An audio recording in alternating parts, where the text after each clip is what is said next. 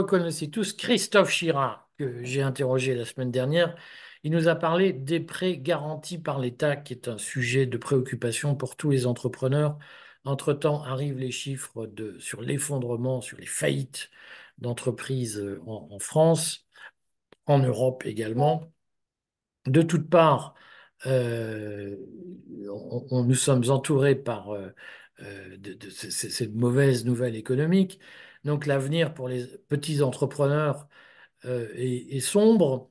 Euh, qu'est-ce qui se passe aujourd'hui sur les prêts garantis par l'État, puisque nous avions dit que nous nous concentrerions sur ce sujet? Est-ce que tu peux nous faire un tableau clinique du prêt garanti par l'État en France aujourd'hui?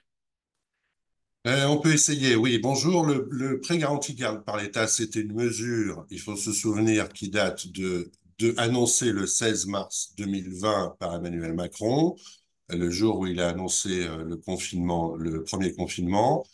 C'était euh, une mesure présentée comme un dispositif de soutien aux entreprises, puisque on leur demandait de fermer du jour au lendemain et que pour euh, pour assumer leur, leur charge fixe, elles pouvaient se, se servir de ce dispositif, qui était donc présenté comme un, une aide, un soutien. voilà. Bon. Euh, puis des mesures d'indemnisation ont été très vite euh, annoncées. C'était le fameux euh, le fonds de solidarité par Bruno Le Maire. Donc, c'est, là où il faut vraiment se souvenir précisément des choses.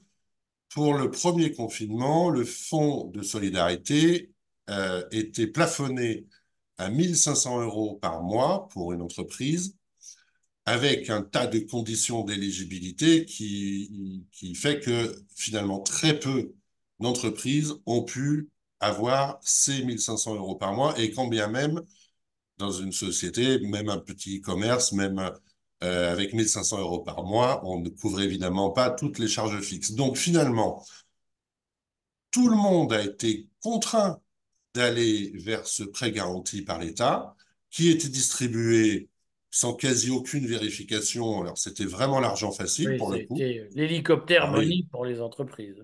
ah oui, oui, en 48 heures, les démarches étaient faites, l'argent était versé, c'était formidable. Bon, et euh, Alors, avec une, euh, des taux préférentiels, avec tout un tas d'avantages euh, supposés, euh, présentés.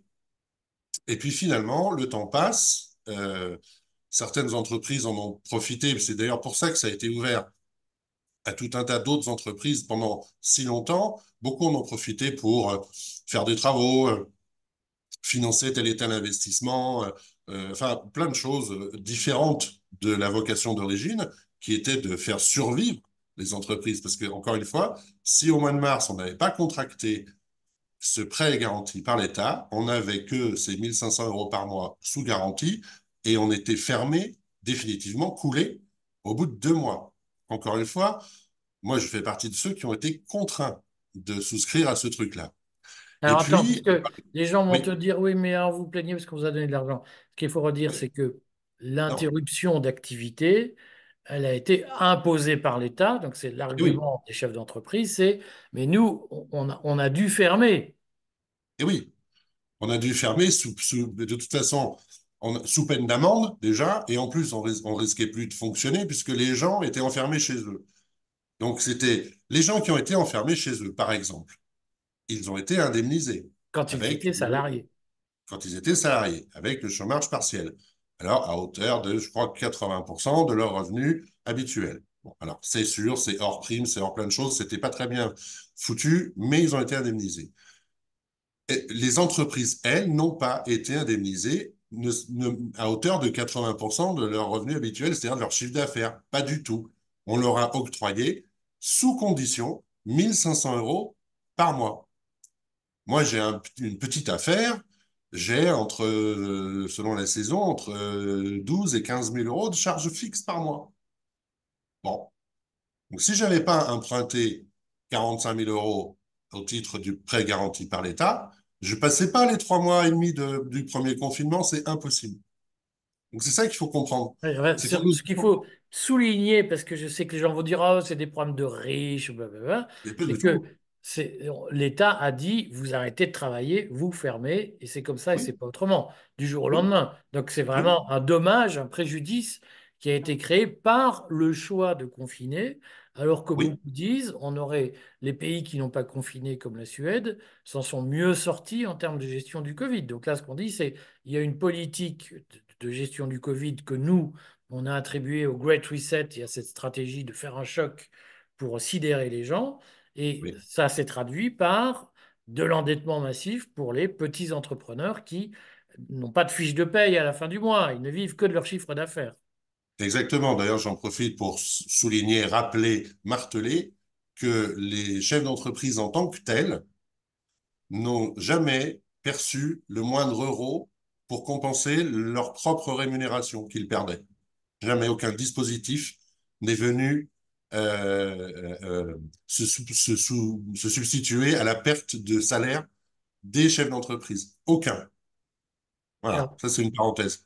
pour les Donc, ce- ce- Français qui sidérés, qui vont regarder ça, on redit qu'il y a environ un million et demi de travailleurs indépendants en France, c'est-à-dire d'entrepreneurs, dont probablement, puisque c'est très mal documenté au fond et que tout ça est oui, bâtard parce que euh, les règles sont très compliquées, on peut estimer qu'il y a entre 600 000 et 900 000 indépendants à proprement parler, qui ne vivent que de leur chiffre d'affaires, euh, alors qu'ils soient salariés ou pas.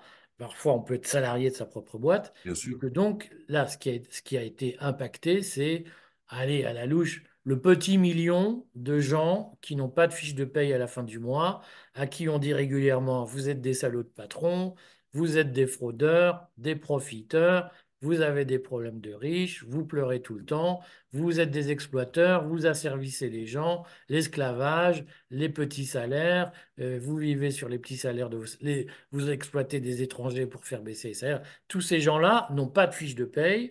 Et là, on leur a dit, bah, tu te démerdes pendant, pendant qu'on ferme. C'est ça qu'il faut.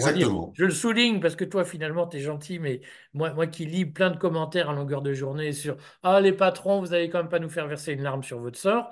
Au- très peu de salariés accepteraient de vivre sans une fiche de paye à la fin du mois et accepteraient qu'on leur dise pendant deux mois, tu n'as plus le droit de bosser et tu te démerdes pour bouffer. C'est, c'est ce qui s'est passé pour les patrons. C'est exactement ça, parce que c'est vrai que la philosophie de, de l'entrepreneur est différente au départ. Il investit son argent euh, ou de l'argent qu'il emprunte dans une affaire, il, il espère la faire tourner, en vivre si possible, peu importe le nombre d'heures et les, et les, et les contraintes, et à la fin, la revendre, se faire un pécule et partir à la retraite. C'est un peu ça l'idée. Bon, c'est. Mais en tout cas, effectivement, nous, on nous a dit, démerdez-vous. Voilà, débrouillez-vous. Et, et surtout, souscrivez à ce fameux, à ce prêt garanti par l'État. Vous allez voir, c'est formidable. Bon, le temps a passé. Comptablement, pour que les gens suivent, Oui, une fois que tu as pris tes 45 000 euros de prêt, euh, comptablement, c'est inscrit comment? C'est-à-dire, comptablement, vis-à-vis de la banque, tu dois le rembourser comment? c'est une dette. Voilà. C'est- Donc, c'est un crédit comme un crédit euh, normal. C'est une dette. C'était le, plafond était à 25% du chiffre d'affaires 2019. Voilà. Euh, et donc, c'est enregistré comptablement comme une dette. Donc, c'est une charge. Et, et on doit, et on rembourse tous les mois. Alors, on avait un an de, de, de, de, de- comment on appelle ça, de franchise de remboursement, on va dire, qui a été porté à deux ans puisque le, le deuxième confinement est, est, est arrivé, qui n'était absolument pré pas prévu quand on nous a vendu le premier PGE d'ailleurs, parce Hein qu'on nous a dit après, vous allez voir, quand ça va repartir, ça va être, l'activité va Recovery, redémarrer. Ah oui, ah oui, oui, aucune, il n'y aura pas d'inflation, il n'y aura pas de problème, il y aura, ça va être magique. Euh, donc, il y avait, un an de, décalage entre la, la, perception des fonds et le début du remboursement. Ça a été porté à deux ans pour ceux qui le souhaitaient. Et on en est là. Et aujourd'hui, effectivement, on est tous avec nos PGE comme des boulets euh, aux chevilles. On est, parce que, évidemment, les choses ne se sont pas passées comme annoncé. L'activité n'a pas redémarré à l'issue du Covid. Bien au contraire, on a fait face, et on est en plein dedans, à une crise économique euh, une crise de pouvoir d'achat avec l'inflation qui n'était pas du tout prévu et l'Ukraine, annoncé. le gaz, l'électricité. Et, et tous, et voilà, exactement. Donc là, on en est là. On a euh, cette charge supplémentaire qui pèse très, très lourd, très, très lourd. Pour certains, c'est 15% de leur chiffre d'affaires actuel, c'est juste pour rembourser le PGE. C'est, on marche sur la tête pour une dette qu'on nous a imposée, encore une fois, qui n'aurait jamais dû être assumée par les entreprises. Elle aurait dû être assumée par celui qui a pris la décision, c'est-à-dire l'État. On ne discute pas la décision. C'est un autre sujet. Fallait-il le fermer? Fallait-il pas fermer? C'est même pas le problème. Le problème, c'est qu'ils ont décidé de fermer. Ils auraient dû assumer les conséquences pleinement. Et aujourd'hui, donc, on... oui. Oui, vas-y, excuse-moi, je ne veux pas te couper. Aujourd'hui, on a ces boulets. On nous a, euh, Bruno Le Maire a inventé un dispositif de réétalement sur jusqu'à 10 ans euh, pour le remboursement de ce PGE. Mais là, on rentre dans un, parce qu'il n'a évidemment, comme d'habitude, pas tout dit, on rentre dans une usine à gaz de, de frais, d'abord, parce qu'il faut faire faire des situations comptables, il faut faire faire un prévisionnel, il faut aller faire une demande à, la, à la commission euh, interbancaire et au médiateur du crédit. Enfin bon, pour que le dossier qui prend des semaines à monter soit examiné, ça coûte déjà assez cher, ça prend du temps. Et si par miracle, le, réétalement du prêt est accordé, le bénéficiaire se retrouve euh, fiché en incident de crédit. C'est-à-dire qu'il est condamné, pour le coup, pendant toute la durée de son remboursement, à ne plus faire aucun prêt, évidemment. En fait, comme un, mauvais payeur, comme un, euh, comme un interdit de chéquier quasiment. Enfin, voilà, c'est un, fichage incident de crédit. C'est quand même effrayant. effrayant. Concrètement, quelle est l'attitude des banques vis-à-vis -vis de cette usine à gaz dont on comprend que... Parce que le prêt est remboursé à quel taux? Alors le taux était assez faible, hein, puisqu'il était euh, euh, entre 1 et 2,5%, euh, souvent proche de 1, honnêtement, pour de l'argent qui avait été à l'époque collecté par l'État à taux négatif, hein, quand même. Bon. mais aujourd'hui, comme ces prêts sont, étaient garantis par l'État, les banques sont sans pitié, qu'elles réclament très vite le, remboursement du, du capital. Et, euh, et si l'entreprise ne peut pas, elle va taper à la porte de l'État pour se faire payer la, les 90% garantis par l'État. Donc les banques ont tout intérêt quasiment à ce qu'on soit euh, dans la difficulté. Alors, on, on, redit parce que je te trouve là aussi très gentil avec les banques. En réalité, les banques se rémunèrent aujourd'hui sur ce qu'on appelle les frais bancaires, sur les incidents, sur euh, les espèces de, d'amendes qu'elles mettent aux gens en dehors de toute légalité. Ah, euh, sur l'intervention, oui, oui. Avec par ailleurs des tribunaux, si tu saisis le tribunal, les tribunaux, ces contentieux-là les ennuient, donc ils, par facilité, ils suivent volontiers les banques, en disant de toute façon, entrepreneurs, ils avaient qu'à se démerder. Euh, le raisonnement moyen du juge, c'est quand même de dire, ah non, mais tous ces gens-là, ils n'ont pas fait d'études et ils gagnent mieux leur vie que moi, donc à mort. Euh, et donc, euh, les banques ont, pour tous les emprunteurs d'une manière générale, mais qui plus est pour ces emprunts garantis par l'État, un intérêt objectif à aller au conflit et à nourrir le contentieux, puisqu'elles vont se rémunérer dans la durée, euh, comme ça. Parce que tu, m'as dit, si tu me permets de te taquiner, les banques sont sans pitié parce que les prêts sont garantis par l'État. D'une manière générale, les banques sont sans pitié. De, toute façon, oui. oui. Est-ce que tu as euh, connaissance de beaucoup de cas de gens qui sont aujourd'hui aux abois du fait de cette mécanique qui se met en place? Parce qu'on le redit là aussi, lorsque l'entrepreneur vit de son entreprise et qu'il est tout seul ou il a une conjointe ou un conjoint collaborateur, collaboratrice, toute la famille dépend de la qualité bancaire du, de l'entrepreneur. Donc s'il est fiché, ça veut dire euh, plus aucun crédit à la consommation, plus aucune forme de possibilité. S'il vend sa maison pour payer, il ne pourra pas en racheter une, parce qu'en tout cas, il ne pourra pas refaire un emprunt pour en racheter une. Il est coincé de, chez coincé, ça devient un paria. Est-ce que tu as beaucoup de cas de gens qui sont précarisés par les banques dans cette stratégie de, toute façon, on s'en fout, c'est du menu fretin. Nous, on va appliquer les règles et les procédures, et donc qu'ils crèvent, on s'en fout. L'essentiel, c'est que l'argent rentre. Est-ce que tu as connaissance de beaucoup de cas comme ça? Alors non, beaucoup. Alors il y a, environ 10 000 euh, entreprises qui auraient euh, demandé et bénéficié du réétalement sur les 700 000 euh, prêts euh, PGE accordés. Donc c'est pas énorme, mais pourquoi? Parce que justement, quand les gens comprennent ça, bah ils y vont pas, ils ne font pas la demande. Alors, ils se saignent autrement, ils, ils se trouvent des plans B, des solutions, s'ils ont des choses à vendre, ils vendent, ils s'auto-précarisent euh, sans que personne ne le sache. Et- et Alors, parce je, leur fais passer un message s'ils nous regardent, euh, c'est que le bon calcul, alors, effectivement, ça suppose d'avoir une vie calculée pour ça, mais le bon calcul, c'est d'avoir un, un conjoint qui gagne sa vie à côté et qui permet de gérer la trésorerie quotidienne. Et le bon calcul, c'est de ne pas du tout rembourser et de laisser les banques aller réclamer la garantie de l'État tout de suite pour ne pas traîner ce boulet pendant des années. Mais je reconnais Oui, que ça suppose. mais le problème, c'est que bien souvent, ces prêts ont été accordés par les banques qui tiennent les comptes courants des des entreprises, et donc les échéances sont prioritaires sur le reste. Donc, Ça, se suppose effectivement d'avoir une vie organisée. On rappelle quand même que lorsque la dette est contractée par l'entrepreneur, la banque ne peut pas saisir le compte joint. oui, très bien. Mais sur le compte professionnel, le- le- le- les mensualités du PGE sont, sont prélevées de manière prioritaire. Dès qu'il y a de l'argent qui rentre, il est consacré au remboursement du PGE. Bon, euh, on, on refera des stratégies, mais ça, ça suppose en effet de bien redire aux entrepreneurs qu'en réalité, la stratégie bancaire, c'est un sujet essentiel. Euh, Ces PGE que probablement les banques ont déjà sans doute depuis longtemps revendus à des organismes spécialisés dans ce, dans ce type de qui, business. eux, sont encore plus impitoyables. Euh, ce que je trouverais bien, Christophe, c'est qu'on lance un appel s'il y a des entrepreneurs concernés par cette affaire, qui nous écrivent, laissez-nous en commentaire euh, votre témoignage, vos coordonnées, un moyen de vous rappeler. Vous faites-le discrètement sur le fil Telegram de Rester Libre, vous pouvez le faire. Vous pouvez trouver nos coordonnées.